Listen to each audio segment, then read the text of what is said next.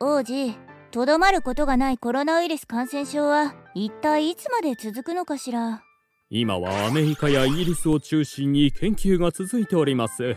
治験も済んでいるワクチンも次々と実用化されつつありますのでそれなりの成果が出てくると考えられます。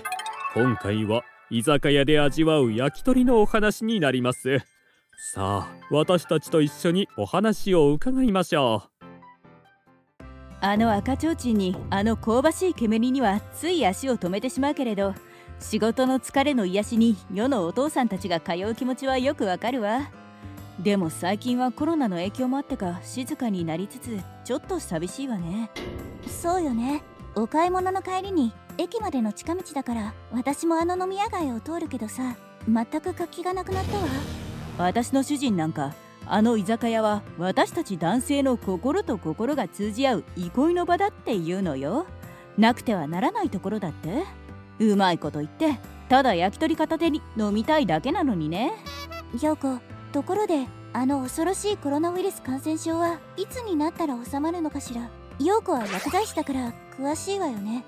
そうね。今世界ではようやくワクチンが承認されこれから多くの方がワクチンの恩恵を受けることになるのだけれど。それならば早く収まるのかしら？そうなれば嬉しいのだけれどなんせ短期間で開発された分不安材料は多々あってね。副作用やらウイルス自体の変異もありどこまで有効なのか未知数なのよ。陽子にもわからないのね私たちができることといえば手洗いにマスクに不要不急の外出自粛くらい。それに免疫力をつけることくらいかしら。でもねそれくらいではなくそれが最も重要になると考えておいて。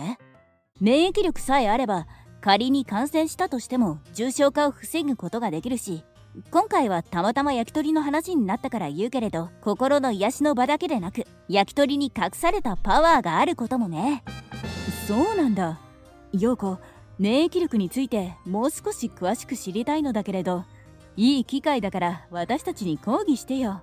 コロナウイルス感染症から身を守るには体の免疫力を高めることが必要になるわけで免疫の機能が落ちると異常化した細胞に健康な細胞が負けて感染症になりやすい。しかも重症化するリスクも高まってしまうのよ。それなら重症化しないためにどんなことをしたらいいの？そうね。必要なのは運動や睡眠。そして適切な食生活が重要ってことかな。私たちが知らず知らずのうちに病気に負けない健康体でいられるのは免疫がきちんと働いているからでまずは抗酸化物質を含んだ食材を意識して食べてほしいのね。この抗酸化物質は活性酸素の発生やその働きを抑制したり活性酸素そのものを取り除いてくれるから。その大部分が焼き鳥にはあるのよ。えー、分かったようで分からないような少々難しくなっているので焼き鳥の何がいいのか具体例を挙げて説明してほしいわ。私の主人はお酒は飲まないけれどね。世のお父さんには嬉しい。お酒のおつまみに食べる。あの香ばしい焼き鳥に秘密が隠されているのよ。それはそれは毎晩食べてほしいくらい。いろいろな栄養素が含まれているの。さて焼き鳥のどこにその秘密が隠されているのかということになるのだけれど焼き鳥の部位によって異なる栄養素がある。これがポイントになるのよ。焼き鳥は1本で楽しめてそれぞれの部位の違いで栄養素が異なるのは便利だと思わない？そうよね。私の旦那は居酒屋でもつに砂肝やハツにレバーや胸肉そして手羽先などいろいろお酒と楽しんでいるみたいなの。それならばさ焼き鳥はいろいろな部位を少しずつ食べられるので栄養的にも偏りがないところに優れているということかな。陽子その辺のところはどうなの？例えばね。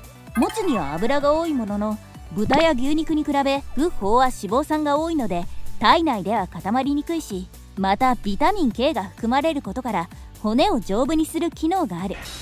砂肝は脂肪が少ない筋肉だから低カロリー高タンパク質。ダイエットにおすすめってとこかな。レバーは焼き鳥の部位の中でトップクラスと言われているの。ビタミン類をはじめ亜鉛に鉄分など焼き鳥の部位の中では栄養素の宝庫。胸肉には脂肪分は少ない分低カロリーでタンパク質が豊富で柔らかくてその分消化がいい。それにイミダゾールジペプチドやビタミン B2 が豊富で高タンパク質なのがコロナで注目の免疫力アップを望めるおつまみってとこかな。焼き鳥って素晴らしいのね。今まではお酒のお供にくらいに考えていたけれど知らない間に元気をもらえるなんて。仕事で疲れた旦那様の体はその原因の一つに鉄分の不足があるらしい。この慢性的な疲労が蓄積すると免疫力の低下につながってコロナ感染リスクを上げてしまうのが疲労回復にいい焼き鳥のメニューのレバーやハツなどは鉄分が豊富でこれらを気軽に食べられるのも焼き鳥のいいところと考えるべきじゃないかしら。タンパク質と一緒に鉄分を取ってくれたら全身への酸素供給率が上がり疲労感も軽減できるわけよ。ところでさ先ほど言っていたイミダゾールジペプチドだけれど最近よく聞くけれどどんなことがいいの？注目されるイミダゾールジペプチドは骨格筋に存在するアミノ酸結合体で中でも鳥の胸肉に多く含まれているのね。遠い海外から2週間以上も不眠不休で飛来する渡り鳥のパワーの秘密がイミダゾールジペプチドにあるのよ。1万キロも飛び続ける渡り鳥のスタミナ源というわけ。へえすごい。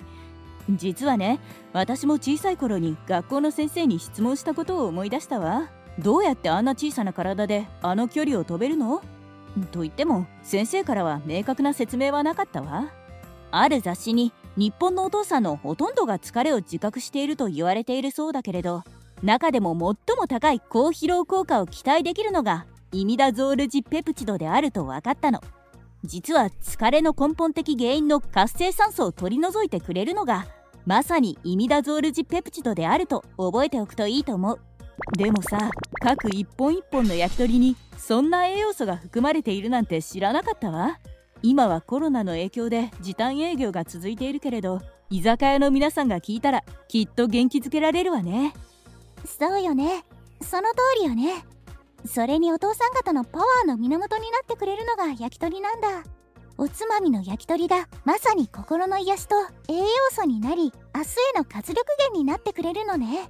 そうね。おうち時間が多くなった世のお母さんのイライラも分かりますが家族のためウイルスに負けない免疫力の高い体に変身したお父さんを考えれば安いものだし私みたいに主人の帰りが遅いからとヒステリックにならなくて済むわよね。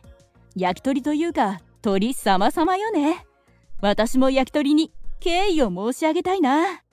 今回の焼き鳥のお話はコロナの影響で閑古鳥が鳴く飲み屋街の話からかなり長くはなってしまったけれど帰宅時間が遅くなっても少しは広いお心でお待ちになってくれたらさらにお父さんの疲れも解消し免疫力もパワーアップするし当然夫婦喧嘩も少なくなるわよね。めでたしめでたしということかな。王子今までは単におつまみ程度しか考えていませんでした。こんなに焼き鳥が素晴らしいものであるとは知りませんでした。これからはおつまみではなくおかずとして食べるようにします。確かに焼き鳥はおかずになるほどの栄養の宝庫なのですが焼き鳥はおつまみとしての高い重要性があるのですからポイントをしっかりと掴んでいきましょう。